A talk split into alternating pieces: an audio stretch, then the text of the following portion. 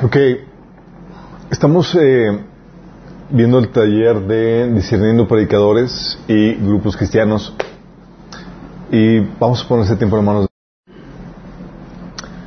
Amado Padre Celestial, Señor, venimos delante de ti en el nombre de Jesucristo, Señor, para pedirte tu presencia en medio nuestro, Señor. Tu presencia que trae revelación, que trae entendimiento, Señor. Que hable a través de mí, Padre, con claridad, con, con contundencia y con el poder de tu Espíritu Santo.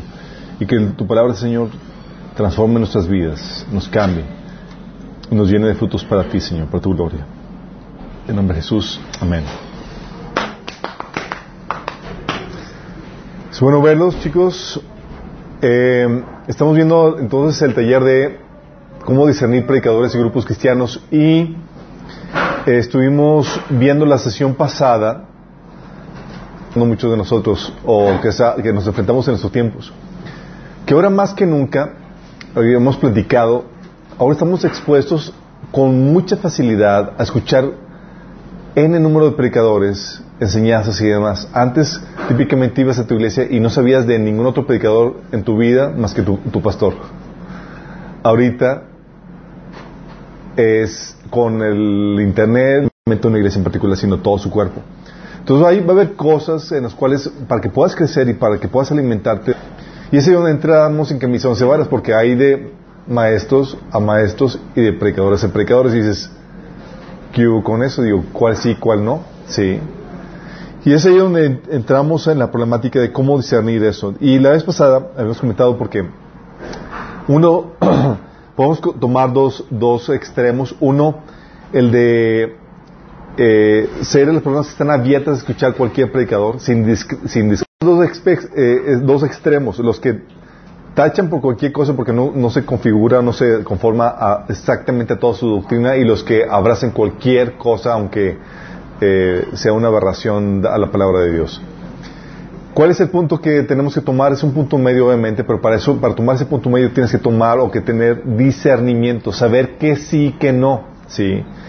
Y entre las problemáticas que comentamos la vez pasada, hablamos de cuando tú te expones a un predicador, a un, a un maestro, algo que debe estar prevenido es que no debes esperar y decir infidelidad.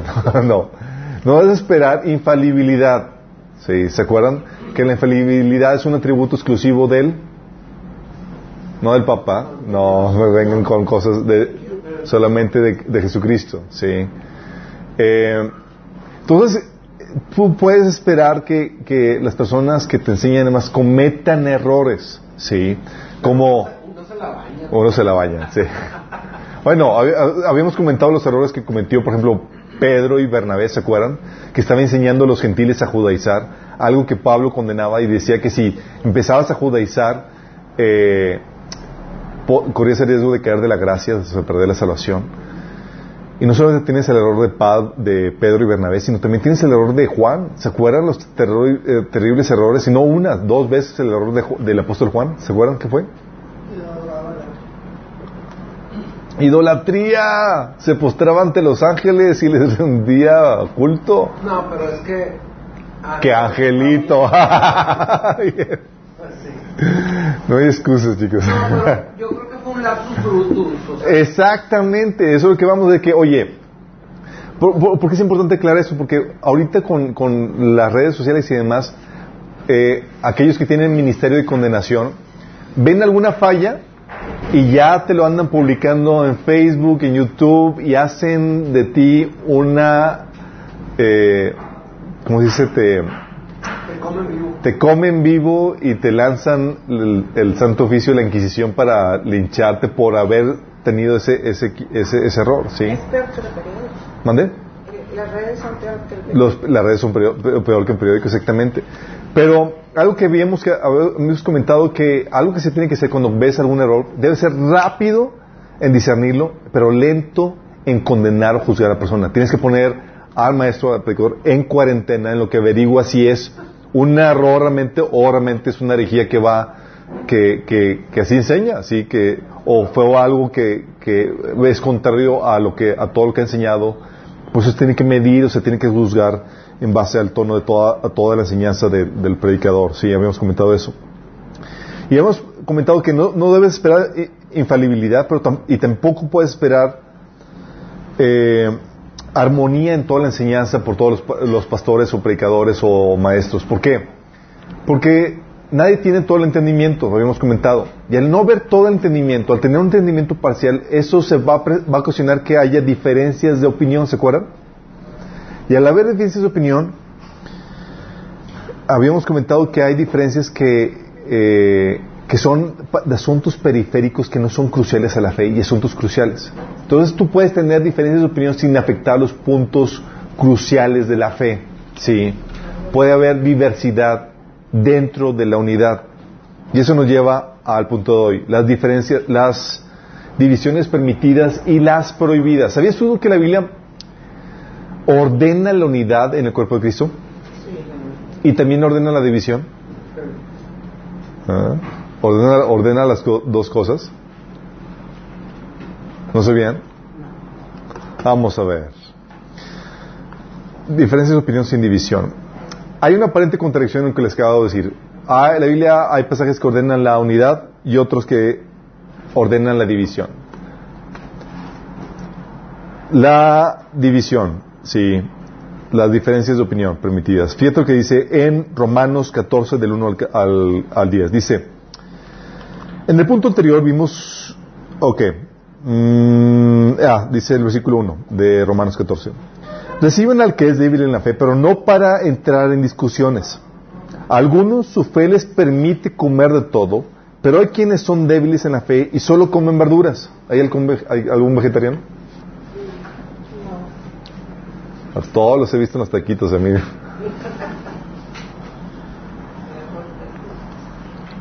Pero fíjate cómo Pablo está diciendo que hay unos que por cuestiones de, fe, de conciencia, les es pecado comer ciertos alimentos.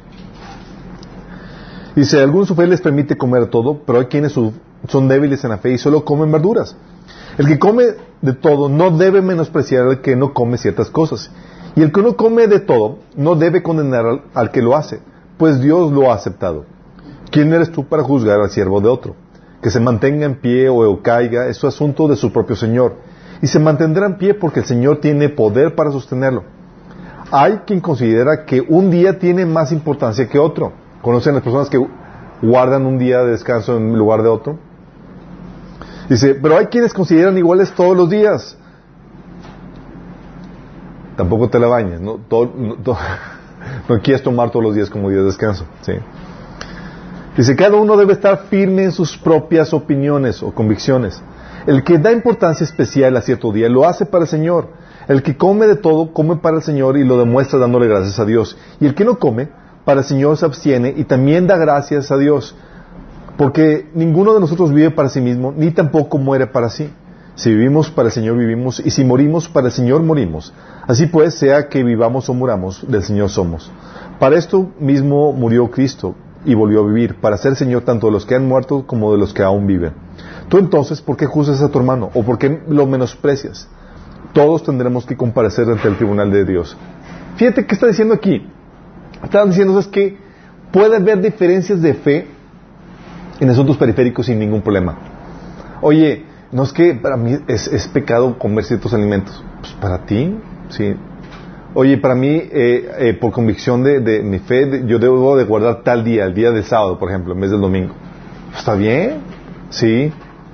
Es un asunto que no, que, que si te das cuenta del pasaje que acabamos de leer, Pablo dice, tú puedes opinar ese y tú puedes opinar lo otro.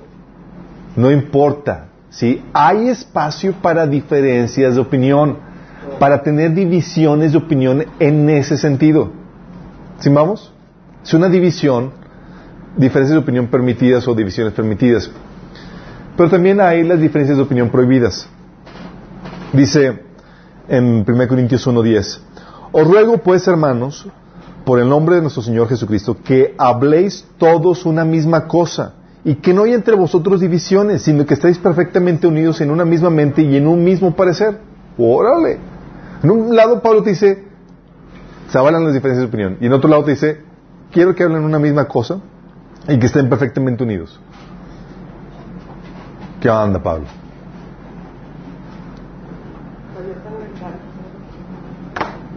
Ah.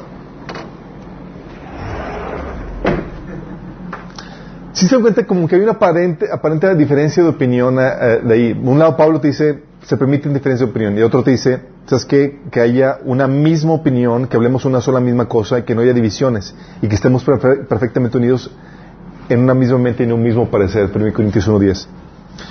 Y déjame aclararte qué onda con esto. En el pasaje de Romanos, Pablo está permitiendo las diferencias, diferencias de opinión, eh, y en, el pasaje de Corintios nos dice que no quiere que haya divisiones entre nosotros en, opiniones. ¿Cómo reconcilias esto? La unidad de la que Pablo está buscando es en las cosas cruciales que competen al Evangelio y a la salvación. En eso es, la unidad es obligatoria. Es una obligación, es una ordenanza. Y las diferencias de opinión las relega a temas periféricos. Ah, este alimento es pecado. Ah, este no. Este día es santo. Este día X. Eso no. Como dice Colosenses 2, 16, que nadie te juzgue por comida o bebida o días de, reposo o días de fiesta. Sí. Son asuntos periféricos. Un ejemplo como Pablo nos dice, entonces Pablo ahí mismo en Colosenses 2.16 nos dice que, que, son asuntos de comida o de, o de días de reposo son asuntos periféricos. En nuestros días tenemos muchos otros asuntos que también uh, podríamos añadir esa lista de, temas periféricos. ¿Cómo qué temas se les ocurre? Que sean periféricos. ¿Te acuerdas? La vez pasada vimos qué puntos son los puntos cruciales del Evangelio. Sí, la vez pasada vimos. Son tres puntos que, determinan, que definen quién es Jesús, qué fue lo que hizo y cuál es tu respuesta. Bautismo es un asunto periférico. ¿Qué otro asunto? Matrimonio, no es asunto periférico. ¿A qué te refieres en matrimonio? ¿A que, que, si estás casado que no o qué? Pues no, es que dice que sea monógamo. La creencia del rapto. Sí, eh, mono, el, el, matrimonio monógamo es, es, es eh, una doctrina básica. Sí. Sí, entonces sí es, sí, es central. La creencia del rapto del rapto, es un asunto periférico. Oye, yo soy pretribulación o postribulación X, eres hermano. Sí. La forma de. La forma de vestirse. Hay unos que tienen buen gusto y otros que no. Ah. que...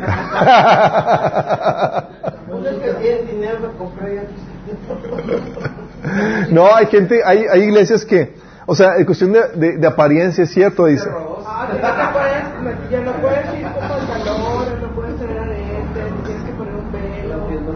Oye, vestimenta es un, asunto periférico, que si las mujeres deben usar pantalones o no, o a la apariencia, que si deben de cortarse el pelo eh, la mujer o no, o que si el hombre puede tener pelo largo. Pero Pablo era bien fijado. que la cultura de ese entonces estaba bastante... No permito que... Pablo eh, daba, eh, sabía cómo respetar las formas culturales para no ser piedra de tropiezo a la más gente. Pero también, ¿qué otro? La cultura era muy, muy machista en aquel tiempo, ¿no? Era más centrada en el hombre. Sí, ¿no? ahorita tenemos problemas de hombría. también...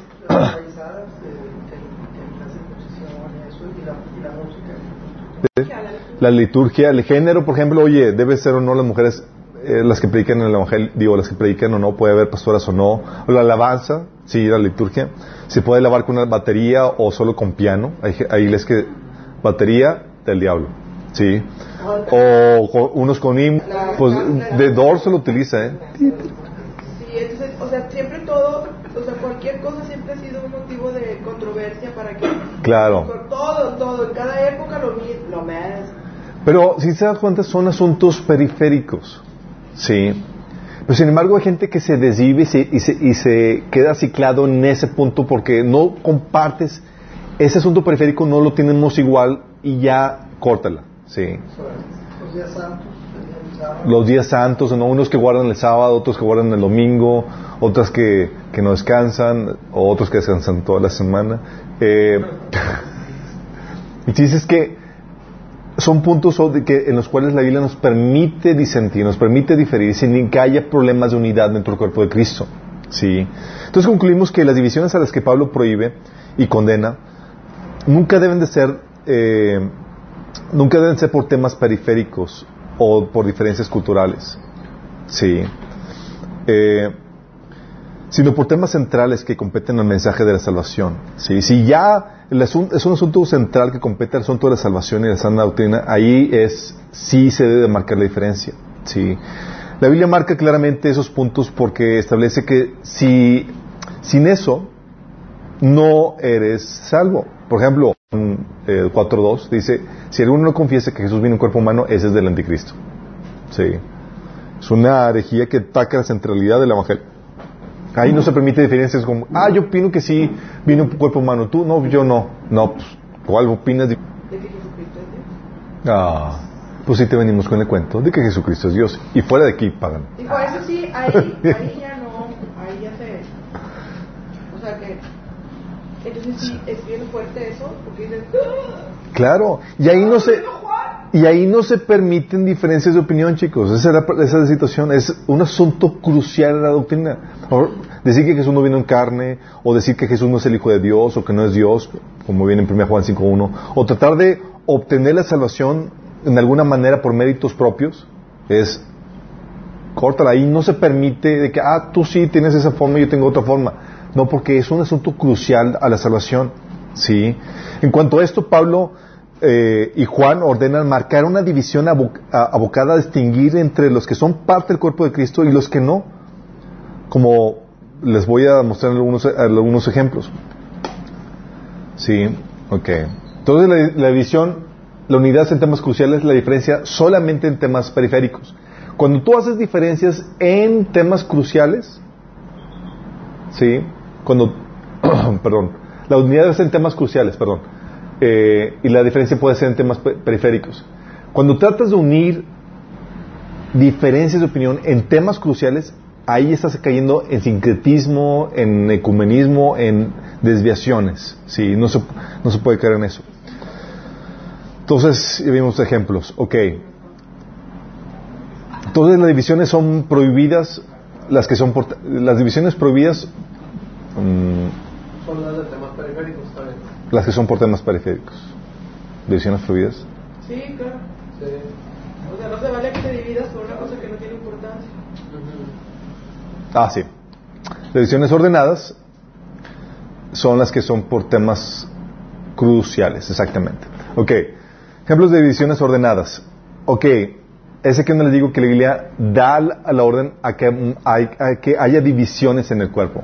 Bueno, en el, entre los que se profesan cristianos. Por ejemplo, 1 Timoteo 1.20, ¿sí? Aquí vamos a ver ejemplos de divisiones por enseñar doctrinas que se contraponen a los puntos cruciales del Evangelio. 1 Timoteo 1.20 te encuentras que Pablo se expulsó de la iglesia a Himeneo y Alejandro. ¿Quiénes son esos? Esos habían enseñado que la resurrección había ya, ya, había, ya se había efectuado y, y con eso desviaron la fe de muchos. Y dice, de los cuales Himeneo y Alejandro, a quienes entregué a Satanás para que no aprendan a blasfemar. ¿Sabes cuál es el, el- a qué se refiere con entrega a Satanás? Carlos de la iglesia. Sacarlos de la iglesia. Los expulsó de la iglesia por andar de herejes. Sí, Para ser expulsado de la iglesia es entre- es ser entregado a Satanás. exactamente. Hay unos que se entregan a Satanás solitos. Sí.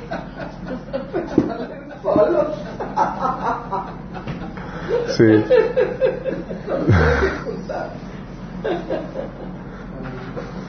Entonces es una, es una división por puntos cruciales del Evangelio. Es lo mismo que decía Juan cuando decía, cuando dice en 2 Juan 1 del 10 al 11. Si alguno, alguno viene a vosotros y no trae esta doctrina, no lo recibáis en casa, ni le digáis bienvenido, porque el que le dice bienvenido participa en sus malas obras. Y este te dice, no comparte la misma doctrina y no se refiere a asuntos de, ah, pues él, él cree que no debemos de comer cerdo, yo creo que sí. No, no, está hablando de asuntos cruciales o centrales al Evangelio.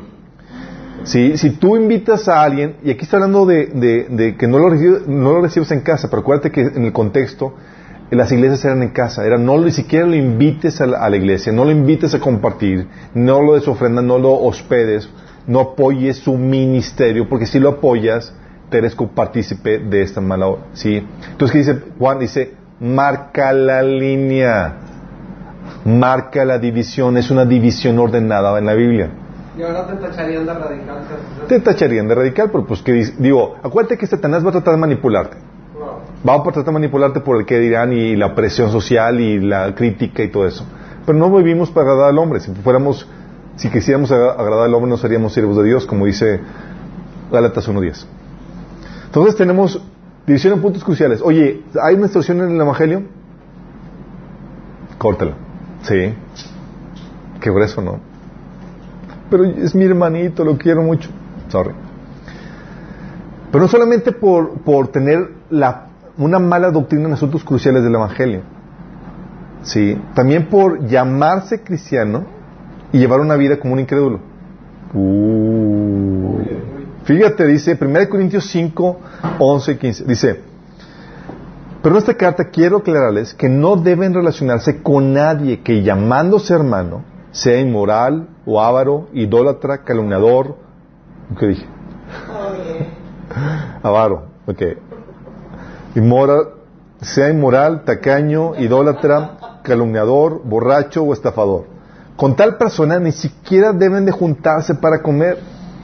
¿Habrá otra ¿Quiénes hacen? Fulanito de tal, fulanito de tal. es lo que dice. Pero en, carta quiero, en esta carta quiero aclararles que no deben de relacionarse con nadie que llamándose hermano, fíjate, aquí estamos hablando de alguien que ya se llama hermano, sí, sea inmoral o, o avaro, sí, ¿verdad? Avaro. idólatra, calumniador, borracho o estafador. Con tal persona ni siquiera deben de juntarse para comer. Oye, pero Jesús se juntaba. No, no. No, no, no para convivencia, no para economía, para evangelizarlos. Es muy diferente el relacionarte para, como objeto de, de, traerte para Cristo, ¿sí? Y Jesús se juntaba con, esas personas y ellos no se llamaban hermanos. O sea, sí, eran flagantemente diciéndose, soy incrédulo y que y necesito... pero lo que diciendo es que no seas amigo de ese tipo de personas. Así es, que el marque la... Estoy hablando de cristianos que viven la vida como incrédulos, que viven la vida loca. Ahora ya entiendo, dicen que lo malo se pega, ¿cierto? Sí, lo malo se pega. Digo, por eso Pablo decía en ese mismo capítulo que un poco de levadura le ha dado toda la masa, que expulsen al inmoral entre medio de ustedes para que no contamine al resto. Porque ¿qué pasa? Acuérdense cuando vimos el tema de disciplina eclesiástica. Si se mantiene así y nadie da una sanción o emite juicio ante esa problemática, se hace una eh, aceptación tácita para el resto de la gente de que, ah, de que está permitiendo y es un estilo de vida que es permitible y que no y que puedo seguir así y se contagia ese mal comportamiento como una levadura que empieza a contaminar toda la masa, ¿sale? Entonces es por llamarse cristiano, pero llevar una vida como incrédulo, ¿sí? De hecho, eh, en Timoteo se acuerdan que dice la Biblia, eh, Timoteo 5, que el que no mantiene a su familia ha negado la fe y es peor que un incrédulo. Fíjate que no ha negado la fe no por eh, porque tenga la doctrina equivocada, sino porque tiene la práctica incorrecta. ¿Sí? O sea, no está viviendo la fe como la, la doctrina como dice, dice que es peor que un incrédulo. Mateo 18, del 15 al 17 dice, si tu hermano peca contra ti, ve a solas con él y hazle ver su falta. Aclaro, este no es hazle ver la falta, para recriminarle o para echarle en cara lo que hizo o para descargarte por un asunto de, una herida no lidiada. En el contexto que está diciendo, lo está diciendo Jesús en el contexto de la oveja perdida. ¿Sí? Te dice, mi padre no quiere que ninguno se pierda. Entonces, ¿qué hace? Oye, si tu hermano pecó contra ti, es veíasle ver la falta por su bien, para que no se desvíe, para que no continúe en el pecado. ¿Sí? Dice, si te hace caso, has ganado tu hermano. Pero si no, lleva contigo a uno o dos o más para que todo asunto se resuelva mediante el testimonio de dos o tres testigos. Si se niega a hacerles caso a ellos, díselo a la iglesia. Y si incluso la iglesia no le hace caso, trátalo como si fuera un incrédulo o un renegado. O sea, como si fuera un incrédulo. Sí. Disciplina por un pecado no arrepentido también, por lo que mencionaba Pablo en, el capítulo, en 1 Corintios capítulo 5. Dice que es la única razón por la cual Pablo, pide que se corte la comunión, eh, es por disciplina eclesiástica, es que se imparte cuando hay un pecado no arrepentido. ¿sí? Eh, y el hermano en esta situación y en esa situación se, le expulsa. Dice en ese pasaje, 1 Corintios 5 y, y versículo 13, dice, el tal sea entregado a Satanás para destrucción de la carne, a fin de que el Espíritu sea salvo en el día del Señor Jesús. Expulsen al malvado de entre ustedes. Como habla de marcar una división entre diferentes tipos de creyentes. ¿Sí? Entonces, hay divisiones que son ordenadas en la Biblia. Y eso son muy importantes. ¿Sí? Porque estas divisiones son diseñadas por Dios para proteger al cuerpo de Cristo, para protegerte a ti. Y hay muchos cristianos que dicen, oye, pero ¿qué pasa, hombre? No pasa nada si, si, si me junto con, con ese cristiano que está bien mundanote y tiene su, y, dice sus maldiciones y anda en inmoralidad sexual y toda la cosa. No, sí, sí pasa. Cuando vimos el taller de perturbación y posición demoníaca, vimos que la influencia del, del tú puedes subestimar la, la influencia de la persona. Pero la problemática es que cuando te juntas con una persona, no solamente te juntas con esa persona, te juntas con esa persona y los demonios que operan en esa persona con sus acompañantes. Sí.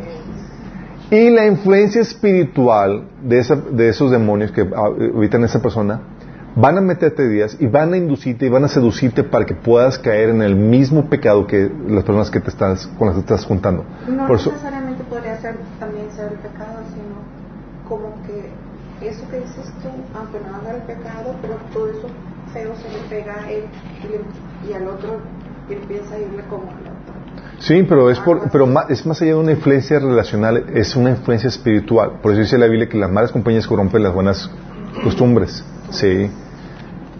Entonces, tiene este sentido de protegerte, sí, esta división. Y por ejemplo, en la casa hogar que tenemos puros niños con problemas.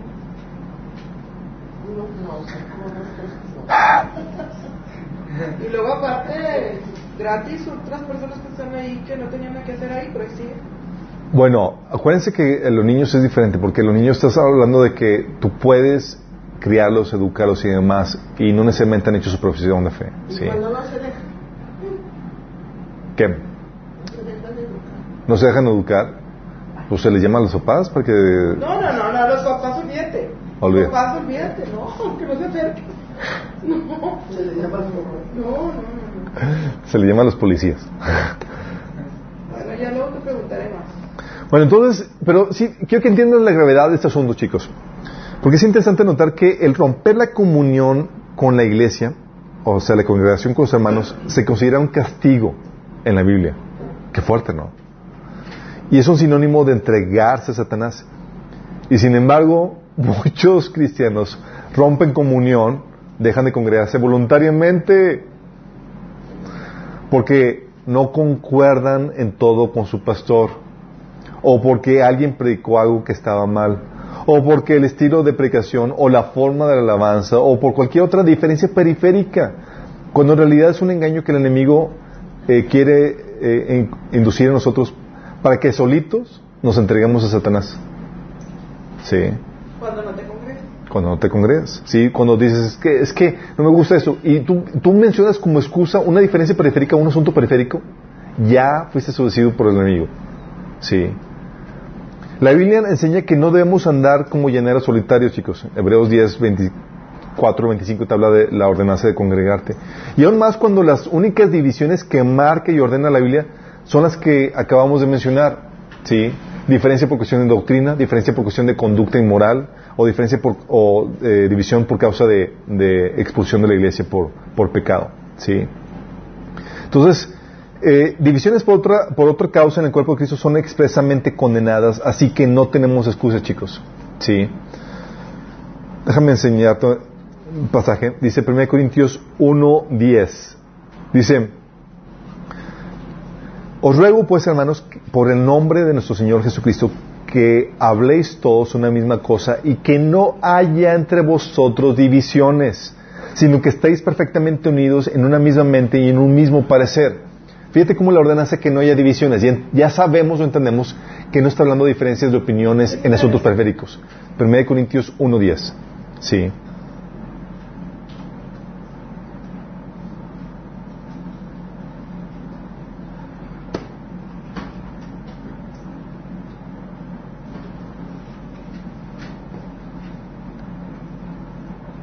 Mm, mm. Ahorita se lo enseño este.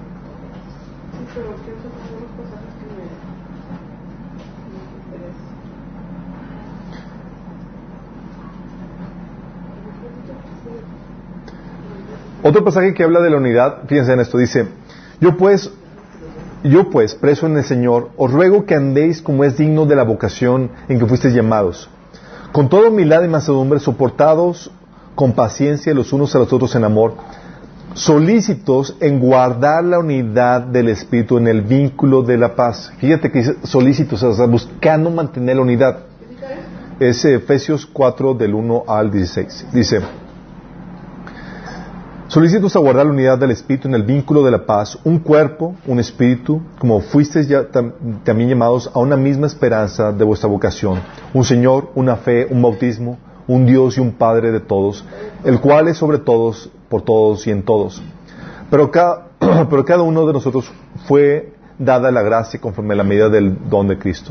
Versículo 13 dice, hasta que todos lleguemos a la unidad de la fe y el conocimiento del Hijo de Dios a un varón perfecto, a la medida de la estatura de la plenitud de Cristo, para que ya no seamos niños fluctuantes llevados por doquiera de todo viento de doctrina, por estratagemas de hombres que para engañar emplean con astucia las artimañas del error, sino que siguiendo la verdad en amor, crezcamos en todo, en aquel que es la cabeza, esto es Cristo, de quien todo el cuerpo, bien concertado y unido entre sí por todas las coyunturas que se ayudan mutuamente, según la actividad propia de cada miembro, recibe su crecimiento para edificarse en amor. Entonces el mandamiento aquí en, Efesios es el unido, unidos crecer en el Señor y fomentar este vínculo de la unidad. ¿sí? El asunto de las divisiones en la congregación es, tan grave, chicos, que Pablo dice que si alguien destruye por ellas el templo de Dios, eh, refiriéndose a la iglesia, a la congregación, él mismo será destruido por Dios. 1 Corintios capítulo 3 habla acerca de esta advertencia. Fíjate lo fuerte y lo severo que es esto. Dice Pablo, les suplico hermanos, en el nombre de nuestro Señor Jesucristo, que todos vivan en armonía y que no haya divisiones entre ustedes, sino que se mantengan unidos en un mismo pensar y en un mismo propósito. ¿Por qué? Dice, digo esto, hermanos míos, porque algunos de ustedes, de la familia de Chloe, me han informado que hay rivalidades entre ustedes. Me refiero a que unos dicen yo sigo Pablo y otros afirman yo a Apolos y otros yo a Cefas y otros yo a Cristo. ¿Cómo? ¿Está dividido Cristo? ¿Acaso Pablo fue crucificado por ustedes? ¿O es que fueron bautizados en el nombre de Pablo? Si se dan cuenta el sectarismo que había, y somos, la tendencia carnal de todos nosotros es al sectarismo. Ay, no es que yo soy de aquí, de Minas, yo soy de acá, de tal iglesia, yo soy, y tendemos a, a marcar divisiones. Fíjate capítulo 3, versículo 1, dice, yo hermanos no pude dirigirme a ustedes como espirituales, sino como inmaduros, apenas niños en Cristo. Les di leche porque no podían asimilar alimento sólido, ni pueden todavía, pues aún son inmaduros. Mientras haya entre ustedes celos y contiendas, ¿no serán inmaduros? ¿Acaso no se están comportando como según criterios meramente humanos? Cuando uno afirma yo sigo Pablo y otro yo sigo Polos, ¿no es porque están actuando en criterios, con criterios humanos? Después de todo, ¿qué es Apolos? ¿Y qué es Pablo? Nada más que servidores por medio de, los cuales ustedes llegaron a creer, según lo que el Señor les asignó a cada uno. Yo sembré, Apolos la regó, pero Dios... ¿Qué dije? Yo regué, Apolos... Apolos la regó. se vaya a hablar, a espaldas del hermano. Es cierto, es cierto. Ok, aquí. Yo sembré, Apolos regó, pero. Pero así como que Pablo echándole Pablo. Yo sembré, Apolos regó, pero Dios ha dado el crecimiento. Así que no cuenta ni el que siembra ni el que riega, sino solo Dios, quien es el que hace crecer. El que siembra y el que riega están al mismo nivel, aunque cada uno será recompensado según su propio trabajo. En efecto, nosotros somos colaboradores del servicio de Dios y ustedes son el cultivo de Dios, son el edificio de Dios, el templo de Dios. Si la gracia, según la gracia que Dios me ha dado, yo como maestro constructor eché cimientos y otro construye sobre ellos. Pero cada uno tenga cuidado cómo construye, porque nadie puede poner un fundamento diferente del que ya está puesto, que es Jesucristo. Si alguien construye sobre este fundamento, ya sea con oro, plata y piedras preciosas, o con madera, heno y paja, su obra se mostrará tal cual, pues el día del juicio dejará, lo dejará descubierto. El fuego la dará a conocer y pondrá a prueba la calidad del trabajo de, cada uno. Si alguien, si lo que alguien ha construido permanece, recibirá recompensa, pero si su obra será, obra es consumida por las llamas, sufrirá pérdida. Será salvo, pero como quien pasa por el fuego. Versículo 16. Dice, ¿no saben que ustedes son el templo de Dios y que el Espíritu de Dios habita en ustedes? Si alguno destruye el templo de Dios, él mismo será destruido por Dios porque el templo de Dios es sagrado y ustedes son ese templo. ¿A quién se refieren con que ustedes son el templo de Dios? A la iglesia, ustedes en plural. Esta iglesia de Corintios está diciendo, hey, hay divisiones entre ustedes, están dividiendo, están destruyendo el cuerpo de Cristo por sus divisiones. Y Pablo les da la advertencia, ¿se atreven a destruir el cuerpo de Cristo por sus divisiones? Dios los va a destruir ustedes. Qué fuerte, ¿no? Ahí aquí no es un pasaje contra el suicidio, está hablando de división en la iglesia. Sí. Oye, pero ¿se refiere en un futuro o en el Presenta pasado y futuro. Es estos milenios. Años o después, Chuy? Estoy diciendo caro. Ya está dormida, ya está dormida. Somos periféricas. Oye. Fíjate qué fuerte lo que está diciendo la advertencia, ¿no? Dice, si alguno destruye el templo de Dios, él mismo será destruido por Dios, porque el templo de Dios es sagrado y ustedes son ese templo. Hablando de la congregación de la iglesia. Sostiene una mentira por conveniencia, como las que se están sosteniendo, que la salvación no es por, no es por fe, es por obra. Así es. Por, Bueno, aquí está hablando, chicos, como ya vimos, los que marcan divisiones en la iglesia por asuntos periféricos. Si tú marcas o divides el cuerpo de Cristo por asuntos periféricos, esta es la condenación que Dios tiene preparado para ti. ¿Sí? Oye, ¿qué significa que vas a ser destruido? ¿Ahorita o, por, la eternidad? O sea, tú no quieres recibir ese castigo, ¿sí? Si ya te vale, es que estamos, ya tienes otro problema que es más grave, ¿sí? Pero asuntos aquí... Pero si, si vemos el asunto, entonces dices, oye, entonces el que marca divisiones.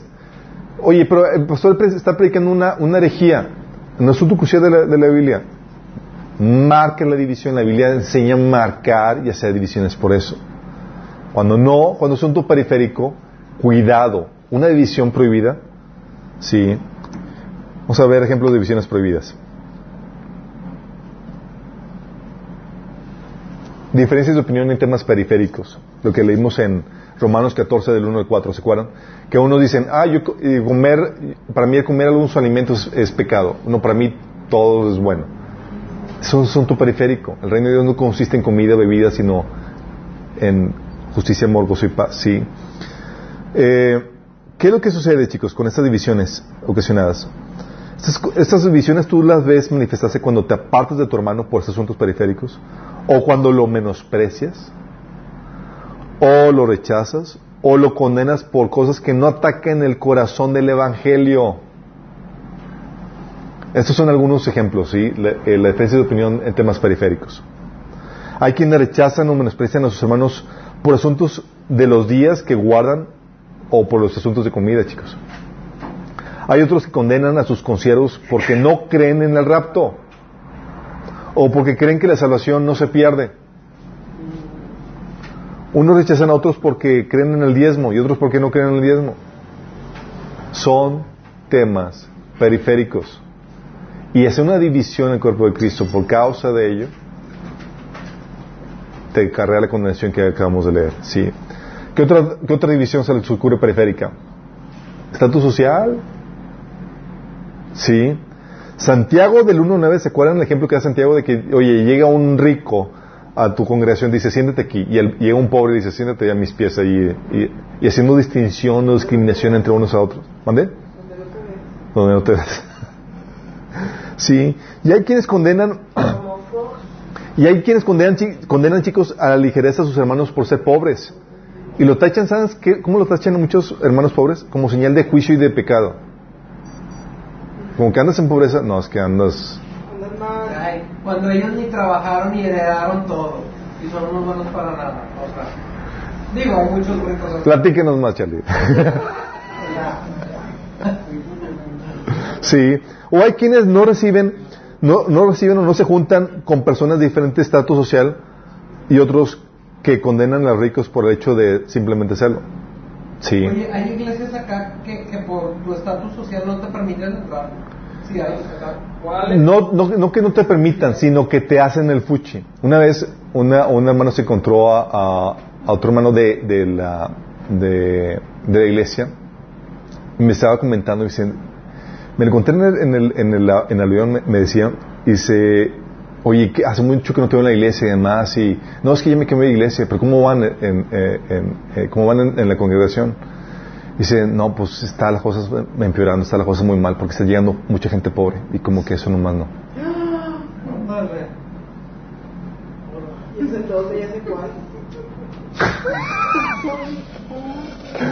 Imagínate, sí, entonces me estaba diciendo, me estaba diciendo este hermano, diciendo, así están ahorita los, muchos cristianos, yo, Y no, "Uh". no lo goció ahí. no, Dios se encarga de, de humillarnos, sí, porque si algo, si hay algo inestable son las, son las finanzas, estás arriba y luego estás abajo. Ah, ¿Cómo comunidad o cómo convivencia familiar aquí? Aquí en. ¿Dónde más? Las Lomas. En Las Lomas. Ah, ya se salieron de la vida. Perdón. Sí. sí, entonces, oye, haces discriminación por estatus social, cuidado, sí. Estás haciendo una discriminación por asuntos periféricos que nada que ver, y al contrario, Pablo condenaba a la, a la iglesia de Corintios por hacer ese tipo de extensiones. Dice Pablo, muchos de ustedes no eran sabios eh, de acuerdo a los criterios de este mundo, ni ricos de acuerdo a los criterios de este mundo. Pero Dios escogió lo débil y a lo despreciado de este mundo para avergonzar lo, que, lo fuerte. ¿Qué otras cosas? Oye, di- por diferencias culturales.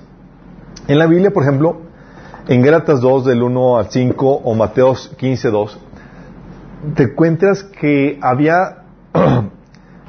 eh, estaban teniendo la problemática de diferencias culturales porque los judíos, chicos, para los judíos, los gentiles eran chusma, eran Ganado. Eran de, de- de- de despreciar y eran a tal punto que ni siquiera se les permitía entrar a la casa de un gentil. Sí. Por eso Pablo, por, por eso Pedro fue muy condenado cuando entró a la casa de Cornelio. Sí, llegaron a, a la iglesia de Jerusalén y entraste a la, una- a la iglesia, a la casa de un... Sí, era muy fuerte, pero era un asunto cultural. Entonces, eh, en Gálatas capítulo 2, del 1 al 5, habla Pablo acerca de cómo este, Pedro y Bernabé, cuando llegó un grupo de judíos, se, por la presión entre ellos, se, se apartaron de los gentiles, como que los gentiles allá y nosotros acá los judíos. Sí. ¿Cuándo agarraron esa onda? Que se hace puchi todos. No, lo- eh, cuando agarraron la onda de que los fuchis y los judíos, lo que pasa es que por, por el contexto, por el Torah, por el Antiguo Testamento, los judíos eh, tenían entendimiento que ellos adoraban al verdadero Dios y las demás naciones estaban adorando a falsos dioses, a paganos y demás. Y es que y que, de- y que apartarse de la influencia de todos ellos. Entonces, para los judíos, todas las naciones están bajo la influencia del diablo, y así era. Pero vino Jesús, Pero también ellos. Jesús le dijo, o sea, tu padre es diablo, es por eso dices mentiras. ese es el asunto, que no había compasión en ese sentido. Sí.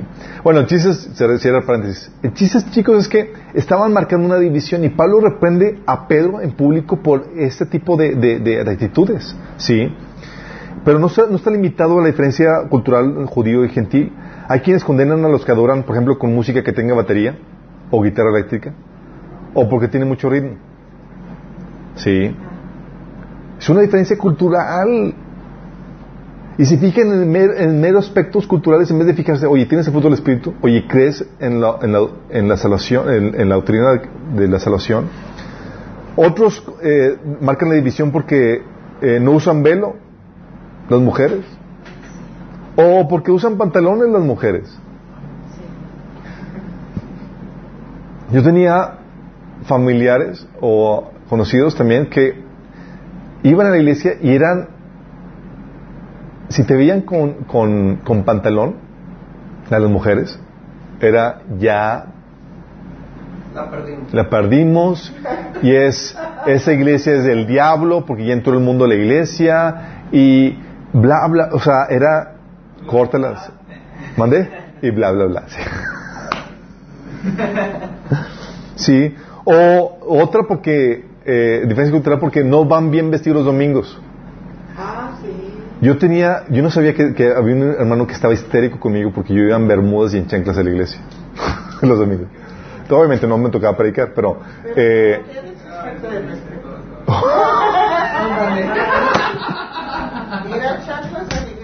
porque si te vistes para una fiesta, ¿por qué no te vestir para ir a adorar al Señor? Definitivamente. Ya desde que la mejor ropa es para el día del Señor. Así es, pero, pero esa es una convicción personal. Pero si el otro hermano no tiene esa convicción, Pero si no tienes tú más ropa que ponerte las chanclas, pues como puedas, ¿verdad? O sea, si tienes buena ropa para otra cosa y te pones las chanclas para eso, es falta de respeto. Hasta la vez hay que poner incisos ahí. Así es. ok, sí, los que van en chanclas y en bermudas ya son unos herejes. No pero, pero es, Es una. Sí, pero es una diferencia cultural. De hecho, personas que, Sí, que porque he, he visto gente en chanclas que recibe más de lo que Dios está haciendo ahí. Así es. Que los que van bien vestiditos. O sea, ¿de qué sirve ir bien vestido? el asunto que el Señor se No, tú preocupa. vas bien vestido por respeto, no para que la gente te halague ni te vea.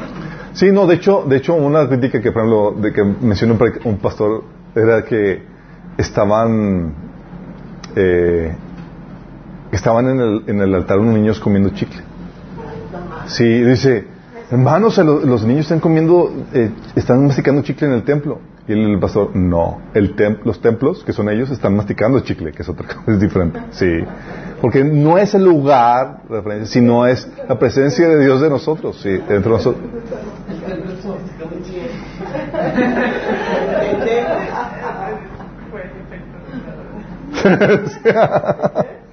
que no captaron el chiste inmediatamente. Eh, entonces, hay quienes entonces menosprecian a los que, eh, por favor, cuestiones culturales, chicos. En- hay- iglesias en la sierra y demás, en otras partes donde van así con mu- ropa muy eh, descalzas y, y demás, y no hay, o sea, porque, lo que, porque es un asunto periférico. Si tu iglesia tiene la política y demás que deba vestirse de tal forma y demás, puede hacerlo, pero no puedes marcar una distinción en el cuerpo de Cristo o marcar una división de que ellos están mal y nosotros estamos bien, ¿sí? O, por ejemplo, hay quienes menos, eh, hay quienes menosprecian a los que no se lavan las, las manos, otros rechazan a sus consejeros porque oran muy fuerte, ¿sí? Otros porque oran muy quedito, sí. Recuerdo mi hermana y yo, eh, mi hermana Melissa, es de las que, ah, ahora sí, toda la jundia. Entonces una vez estamos rompiendo algunas cosas que de nuestra familia y demás, y me dice, vamos a orar juntos, hermano. Y yo, ok. Entonces ella estaba, ah, así, defendiendo, atando todos los demonios y demás. Y de repente me toca a mí y yo, Señor, en nombre de Jesús, rompemos esto y esto y esto. Entonces, abro los ojos y ya. A ver, como, no, como que no estamos en el mismo espíritu.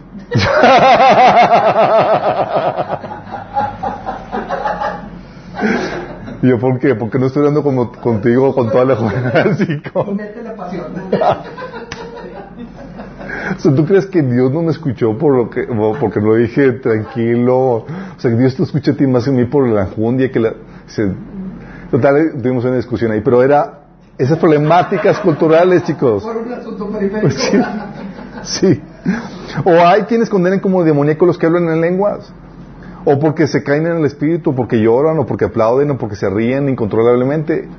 Son asuntos periféricos. Sí, el asunto es, refleja la santidad que el Señor marca en nuestras vidas. Tiene la doctrina correcta en sentido de la salvación por fe en el, en el sacrificio de Jesús. Sí. Son pu- puntos culturales, chicos, que tenemos que estar conscientes que no se nos prohíbe marcar divisiones por eso. Y es muy difícil, chicos, porque la cultura llega a ser tan arraigada que la tendencia humana es a divinizar formas culturales. Las elevamos al mismo estándar que lo de Dios, ¿sí? ¿Te acuerdas en, en eh, Mateo 15.2 que los discípulos dijeron, oye, ¿por qué rompen la tradición tus discípulos y, y no, no se lavan las manos, la tradición de los asesinos, y no lavan? ¿Cómo elevaban sus tradiciones? por encima, digo, a la par de, de las normas divinas. Y todos corremos ese riesgo. ¿Sí? Y queremos que se vaya el diablo y que venga Jesús. ¿Sí? Hay quienes se apartan. ¿Te acuerdas en, en Marcos 9, del 38 al 39, donde llegan los discípulos bien contentos pensando que iban a recibir un piropo de Jesús? Que dice, Maestro, dijo Juan, vimos a, a uno que expulsaba demonios en tu nombre y se lo impedimos porque, porque no era de los nuestros. Y Jesús le dice, bien Juan, qué bueno que estás defendiendo nuestro monopolio del reino aquí. Le dijo, ven, ven, ven para acá Juan, ven, ven para acá. No sé si lo hizo así como, o lo peinó primero y... Sí. Dijo, no se lo impidas, replicó Jesús. Nadie que haga un milagro en mi nombre pueda, pueda eh, va a hablar después mal de mí. Dice, entonces hay quienes se apartan de todos aquellos que no forman parte de su congregación o porque no forman parte de tal o cual denominación. Hay quienes prohíben que vayan a estudios que no son de ellos o apropiado o aprobados por, por, su iglesia. Hay quienes prohíben que otros prediquen sin, eh, hay otros, hay quienes prohíben que otros prediquen sin su, sin su autorización o de acuerdo a sus reglas. ¿Sí? Por ejemplo, nos tocó una vez en una iglesia donde, de la misma denominación, imagínate, si tú de otra, de la misma denominación, de otra congregación, ibas a un estudio bíblico entre semana de otra iglesia, digo, de otra, de otra congregación dentro de tu misma denominación, te lo, prohibi- te lo prohibían. Sí. Nosotros nos tocó casos, episodios donde los jóvenes eran un grupo de estudios de jóvenes y esta congregación impedía que sus jóvenes fueran a los de a, a este grupo de estudio bíblico. ¿Y sabes qué hacían para tratar de obedecer a, a- a sus líderes en la iglesia? Se quedaban afuera del carro esperando a las personas que habían llevado al estudio para tratar de, de sí, hasta que se terminara el estudio. Y no entraban porque tenían prohibido formar parte del estudio. Marcando ese tipo de visiones tan aberrantes, imagínate. Sí. O hay, hay pastores o hay grupos o iglesias donde hay de ti si te encuentran que fuiste a otra iglesia. Y tienen espías, se enteran, no sé cómo se enteran. La Gestapo. Hay Gestapo cristiana, sí. También cuando Moisés, que dice que predicaba edad y verdad, no predicaba sino profetizaba. Y que Sí. Josué les dijo, Señor, están profetizando, ojalá cállalos. Todos hicieran lo mismo. Sí. Pero es ahí donde, donde hay grupos o iglesias donde dividen el cuerpo de Cristo porque no te dejan participar de la actividad que Dios tiene en otras congregaciones o escuchar a otros pa- pastores o predicadores. ¿Sí? Pensando que ellos tienen el monopolio o, tal vez en una malconcepción de, de quererte defen- eh, guardar o proteger de una mala influencia. Pero está mal eso. ¿Sí? Pablo, por ejemplo, daba chance que Apolo llegara a la iglesia de Corintios sin que él estuviera ahí y llegaran otros pecadores sin, ninguna problemática, porque sabía que el cuerpo de Cristo es una unidad. Tal vez no estemos de acuerdo en todo, pero en asuntos, asuntos cruciales coincidimos. ¿Sí? También otros marcan divisiones porque no siguen a tu líder o porque escucha a un líder que no te gusta. Hay gente que es tan celosa que, que nada más se entera que escuchas a... Mencióname a un predicador. Y, que escuchas a Cash Luna, híjole, ya, córtala. Sí, córtala. Pues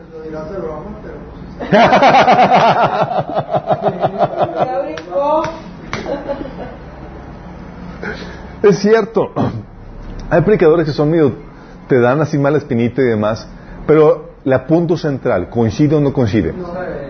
Sí. Hay que checar bien eso.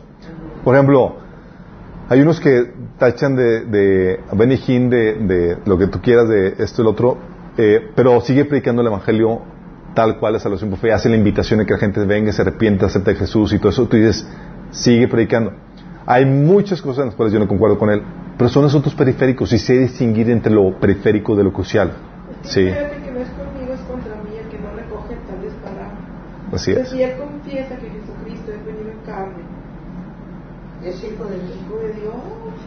Sí, puede ser que niegue la fe con sus acciones, como lo hemos visto. Sí, que sea un ávaro, idólatra. ¿Y qué dije?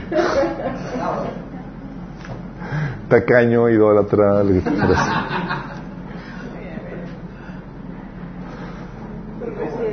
Sí, o hay, por ejemplo, este Sí, hay, hay- hay figuras controversiales en el cuerpo de Cristo, chicos. Eh, por ejemplo, alguien que, que este, mm, ¿cómo se llama el que, el que tiene ministerio de condenación? Este, no, el Del de Cristo y del de Ah, este, Da- David. David Edmond. sí. Es decir, te, equivo- que te equivocaste en algo, te juntaste o escuchas a tal predicador y es bye contigo, eres de No de él. Que no le diga nada de él, exactamente, sí. Entonces, hay gente que cae en ese tipo de cosas. Y ya porque te expusiste o demás en, en un asunto que no concuerda contigo por los asuntos periféricos y ya marcas la división, cuidado con eso, sí. El hecho que yo escuche, oye, haya escuchado una buena predicación de Cash Luna porque tuvo una buena enseñanza, dices, oye, pero sé que tiene algunas problemáticas, sí, o tiene algunas cosas que están mal, sí, pero son cruciales o son periféricas, sí. Eh, y se puede desviar también en, en el- en el- en algún punto. Si puede ser que haya escuchado algo anteriormente. Por ejemplo, sabemos de este, ben, eh, no Benigín, este Billy Graham, que oye, predicando el Evangelio como debe ser y hacia finales de su carrera, agarrando un monte con el universalismo. Sí. Entonces tienes que estar consciente de, oye, no el hecho de que tú escuches algo de un predicador que puedas encontrar un error significa que, que tengas que marcar una división en eso, ¿sí? Entonces hay gente que marca divisiones porque no siguen al líder que ellos quieren o porque escuchan a un líder que no les gusta. ¿sí? Otros, eh, y este, aquí, aquí eso sabía en la iglesia de Corintios, chicos, se dicen, yo sigo a Apolos, yo sigo a Pedro, yo sigo a Pablo, porque les gustaban sus estilos cada quien, sabes que Pablo es el machín, no, Apolos es el que no sabe, no, no, la gente no cae en el espíritu con, con Apolos, o, o sea, o ¿sabes qué? Oye, no es que es que Pablo reprendió a Pedro, Pedro se, se podrían prestar ese tipo de quién es el mejor, sí. La Biblia nos marca, no marca divisiones por eso. Otra división, de ejemplos de divisiones prohibidas es porque no concuerda, no concuerda, marca una división porque no concuerda con tu estilo de mensaje. Si sabes que hay estilos de predicadores, ¿verdad? Unos que son es puro chiste, chiste, chiste, carcajada, carcajada y al final cierra con llanto. si les ha tocado. O unos bien gritones. Unos bien gritones. Sí. Otros que eh, te duermes, te duermes y despiertas ya arrepentido para convertirte. No.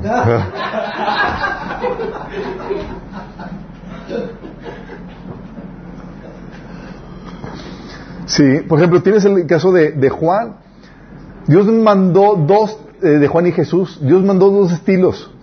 Uno que ayunaba, eh, que este, no comía nada, ni, luego, ah, y que no se juntaba con pecadores. Y a, Jesús comiendo, bebiendo y juntándose con pecadores.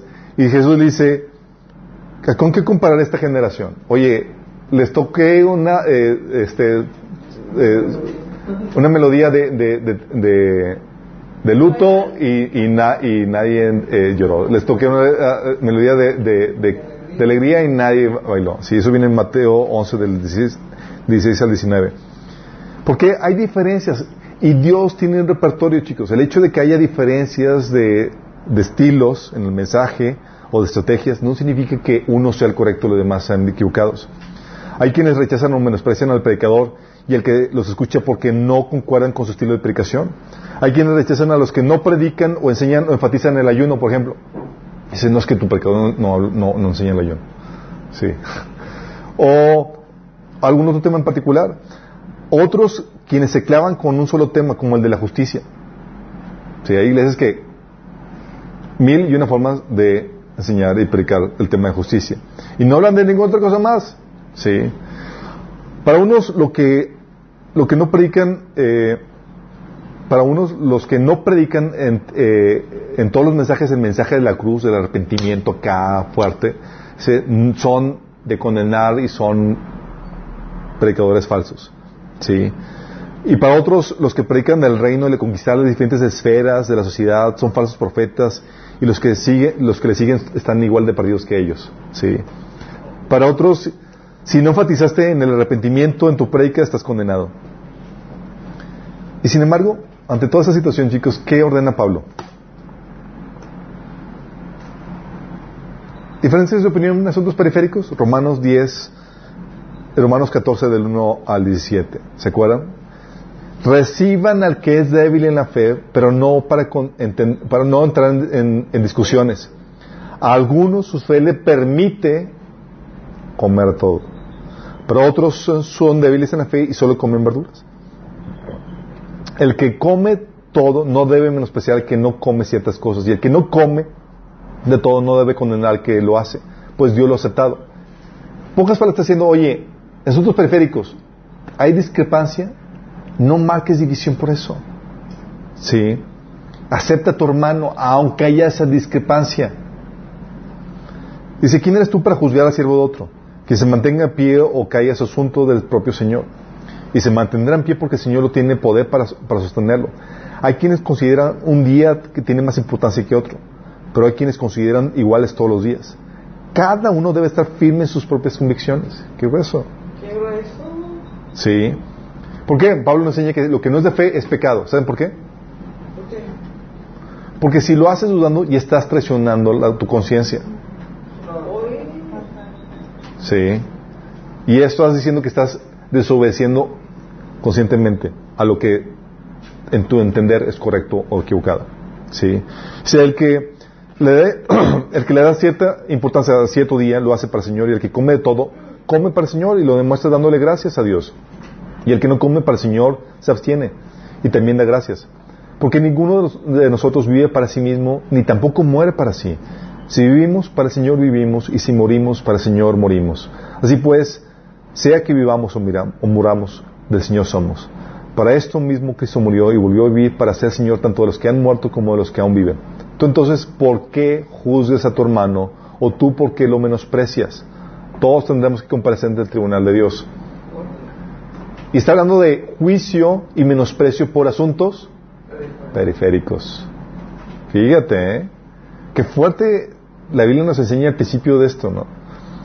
1 Corintios 3, del 10 al, al 15 dice, según la gracia que, me, Dios me ha dado, yo como maestro, maestro constructor eché los cimientos y otro construye sobre ellos.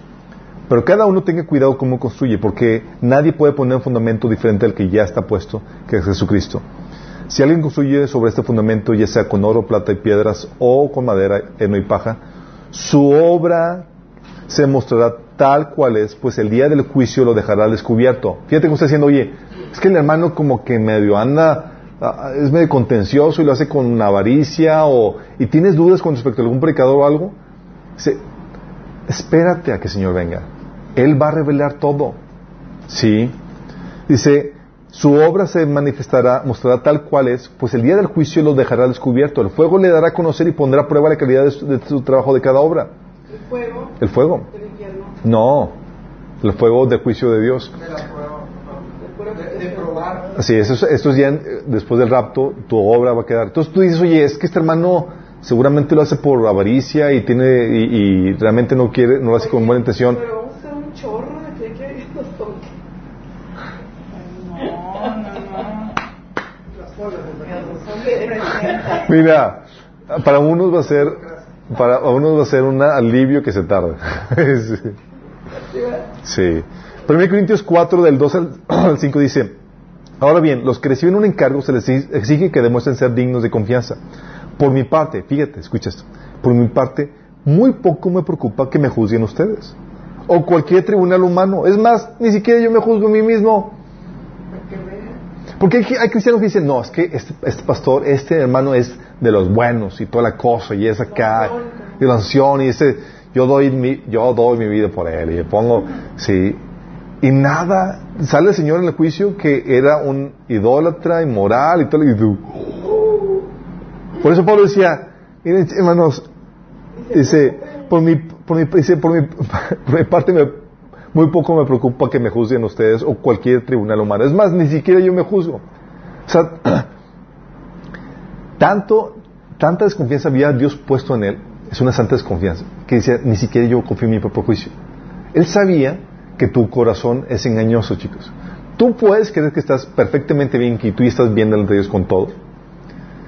El Señor sabe mejor qué onda. Y a mí me lo ha hecho el Señor muchas veces. Yo digo, Señor, ya, llegué. Holy, holy. y el Señor, y salen un montón de cosas. Y, ah, y yo, yo- y ya como ha sido algo tan continuo en mi vida, mejor, ok, Señor, me estoy esperando a que me muestre las demás cosas que faltan. sí. Todo es que dice Pablo, dice, porque aunque la conciencia no me remuerde, no por eso quedo absuelto. El que me juzgue es el Señor. Por lo tanto, no juzguen nada antes de tiempo. Esperen a que el Señor venga. Él sacará a la luz lo que está oculto en la oscuridad y pondrá al descubierto las intenciones de cada corazón. Entonces cada uno recibirá de Dios la alabanza que le corresponde. ¿Sí? Porque uno decimos, oye, no, es que este pecado es el bueno, nada que este es el... eh, eh, y cuidado, ¿sí? Y juzgamos por apariencias. Por eso dice Santiago 2 del 1 al 9, dice, hermanos míos, que vuestra fe en nuestro glorioso Señor Jesucristo sea sin acepción de personas, pues si hacéis acepción de personas, cometéis pecado, quedáis convictos por la ley como transgresores. ¿Sale? Entonces, conclusión. Con todo esto, chicos. Los consejos que Pablo nos deja para que no causemos división por asuntos no cruciales del, eh, del Evangelio son los siguientes. Primero, en los asuntos que la Biblia no condena ni aprueba clara y explícitamente, cada uno esté firme en sus convicciones y hágalo para el Señor. Oye, no te vas a encontrar un pasaje donde se prohíba el pantalón. Tú, para ti es pecado, ok, para ti es pecado. Sigue ser. Pero en la Biblia no te marca explícitamente eso. No, es que sí, hermano. Es que una, una hermana con una visión donde fue infierno y había puras mujeres que usan pantalones. O sea, hay gente que sale con ese tipo de cosas. ¿no? Oye, Chuy, pero si esta es la ¿Cuál maquillaje? no deben vestir ¿Mande? No, que dice que no es No, no hay. como hombre. Como sí, exactamente. Y, hay- y sí saben que hay pantalones para mujeres, ¿verdad? Te digo. Ahora, de hecho el pantalón originalmente inició con las mujeres. Después los usaron los hombres. ¿sí? Las faldas las usaban los Pero eso es. La mujer no llevará ropa de hombre y el hombre se pondrá vestido de mujer. Porque el que hace esto es una abominación para Pero el es que fíjate que hay veces Deuteronomio 22. Así en es. eso lo está haciendo como que eh, los transvestis. A ver, ejemplo. Exactamente. O sea, estamos hablando, chicos. Bueno, el chiste no es meternos si usas pantalón o vestido. Es, chiste, el principio es claro, ¿sí? Pero el principio se aplica diferente de acuerdo a la cultura. Pero el principio permanece igual, ¿ok? Entonces, en asuntos que la Biblia no condena ni aprueba, clara y explícitamente, cada uno esté firme en sus convicciones y hágalo para el Señor. Pero hay unos que elevan formas culturales a mandamientos de Dios. Hoy en mi cultura, todas las personas que utilizan pantalones son hombres. Y si nadie utiliza... los escoceses tocan la gaita. Esos son, esos sí Se son, esos sí son maricones, ¿no? No, no, no son. No son. O sea, imagínate, no podrían hacer eso. Me acabo ¿Sí? Dos, no seas ligero en tu juicio a tus consiervos. Ten mucho cuidado en tu juicio. Sí. Pues no conoce las intenciones del corazón y la dirección del Espíritu Santo en cada persona. No lo conoces, chicos. Sí. Ellos no trabajan para ti ni, pa- ni, ni bajo tu dirección, sino para el Señor, y Él tendrá que darle cuentas a su Señor. Hay gente que condena a otras iglesias y más porque no tienen su mismo estilo, no tienen su misma forma. ¿A ti qué? Tiene la, misma- tiene la cuestión que lo hace hermano, la fe en Cristo, tiene el- el- los frutos del Espíritu en su vida, lo demás. Así que, Sí, pero se van a perder porque creen que los hay gente que dice, no, es que eh, la- las iglesias en casa es lo, lo- lo ideal y las otras iglesias, las mega iglesias están mal. Son diferentes estrategias. Dios sabe y gracias que no tenemos en monopolio nadie del Espíritu Santo. Y Dios puede levantar una estrategia aquí y otra estrategia acá. Sí. Por eso es, cada quien va a darle cuenta al Señor. Sí. Entonces no seamos ligeros en el juicio a, los conciervos. Y a veces lo hacemos, ¿eh, chicos. Pensamos que tenemos el monopolio y que la forma en que el Señor nos ha enseñado es la única, exclusiva. Tres, no te envanezcas. Es decir, no te, no te enorgullezcas, creyéndote mejor que tu hermano. No lo menosprecies. No actúes como si tuvieras toda la revelación y todo el entendimiento.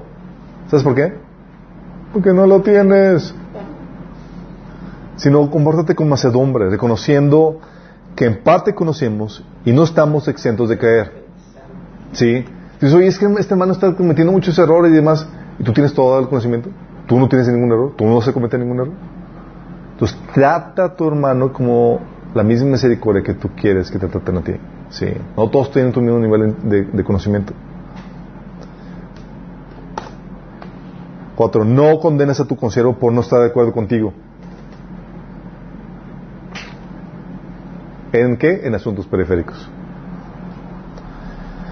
Y la amonestación de Pablo es a la humildad y mansedumbre, que permite la unidad. Fíjate lo que dice Efesios 4, del 1 a 3. Dice, yo pues, preso en el Señor, os ruego que andéis como es digno de la vocación con que fuisteis llamados, con toda humildad y mansedumbre, soportándoos con paciencia los unos a los otros, solicitos en guardar la unidad del Espíritu en el vínculo de la paz.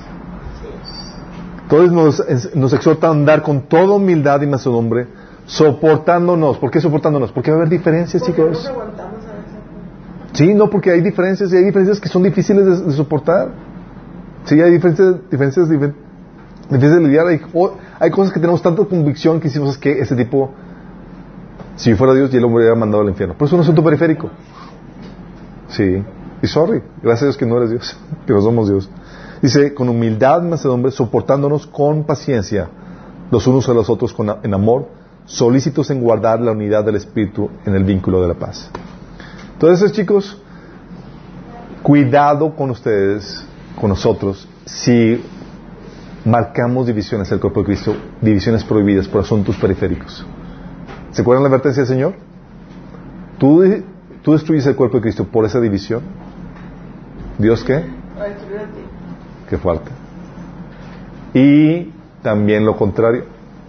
Si no marcas divisiones ordenadas por Dios, espérate una cartita como la de, la de Jesús a la iglesia de Apocalipsis. Tengo contra ti que toleras aquellos que enseñan malas enseñanzas o que enseñan a cometer morales sexual mis siervos, etc. Y es también de reprensión. ¿Sale? Entonces ya con eso terminamos, chicos. Vamos a, a orar para cerrar este tiempo. Amado Padre Celestial, gracias Señor porque tú nos enseñas, Padre, las, las divisiones ordenadas en tu palabra, Señor. Cuando debemos buscar la división en el cuerpo y cuando debemos de buscar la unidad, Señor. Que seamos esos embajadores de paz, Señor, que, que traen restauración y unidad al cuerpo de Cristo, Señor. Que sean sabios para, para marcar una división y sabios para marcar la unidad cuando, cuando sí se merezca, Señor. Ayúdanos en este proceso, Padre. Te lo pedimos en el nombre de Jesús. Amén.